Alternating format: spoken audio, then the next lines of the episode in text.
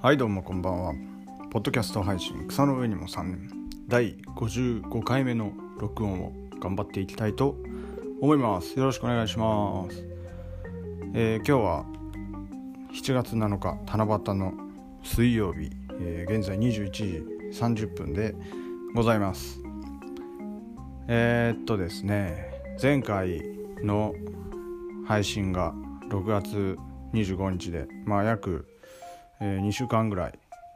ちょっとサボってしまったんですけれどもまたぼちぼちと、えー、更新していけたらいいなと思っております。はい、えー、復帰一発目の、えー、話題は「モンデコンタで」っていう、えー、僕の住む滋賀県長浜市の、えー、方言のお話です。モンデコンタでとか、まあ、ちょっとアレンジでモンデキャンタでとかえー、あとなんかモンデキャタでモンデキャタでというのか。みたいな、えー、モンデコンタでっていうのをちょっと妻との会話でさらっと言ってしまったらあのー、妻はあんまり言わないんですよね。同じ地域出身なんですけれどもちょっと年配の方が使う言葉なので、えー、妻はあんまり使わないけど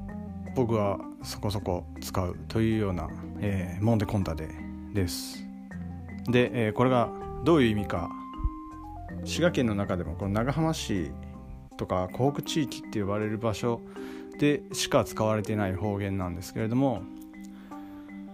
モンデコンタデというのは、えー、帰ってきたよという、えー、来たよっていうのはちょっと違うな。誰々が帰ってきたよっていう例えば、えー、お父さんが「お父さん？誰々ちゃんがもんでこんだで」って言ったら誰々ちゃんが帰ってきたよ。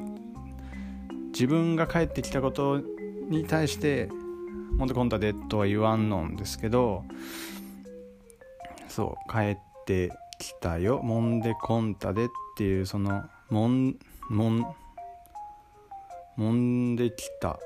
もんできたっていうんかな。揉んでくる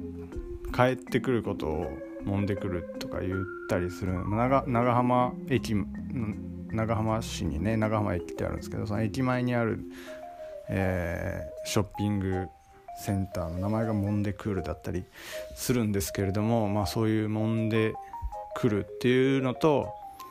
えー、長浜の方言で代表的なコンスキャンスコンスっていう言葉があってキャンスっていうのが来る。まあキャンスもコンスも来るっていうので、えー、ちょっとねそう対等もしくは目下というか年下だったり自分の子供だったり、まあ、親しい間柄の相手に対してコンス来るという意味でコンスいついつ来るのって聞く。誰々ちゃんはいつ来るのって聞く時に誰々ちゃんいつコンスンとかいつキャンスンとか、えー、使うんですけどその揉んでくるとそのコンスの方言が合わさって揉んでこんたでっていうような、えー、言葉になります。パッと聞きちょっとね何言ってんだって感じでまあそれが方言でね、えー、すごく面白いなと思うんですけども。まあ、本当長浜長浜じゃないわ。滋賀県内でももう湖北地域でしか通じないしなんならこの「モンデコンタで」っていうのはちょっとやっぱり、えー、現在若い子はあんまり使わないみたいで嫁さんに聞いてると。なので、えー、若い子にもあんまり、えー、もしかしたら通じないのかもしれませんがはい。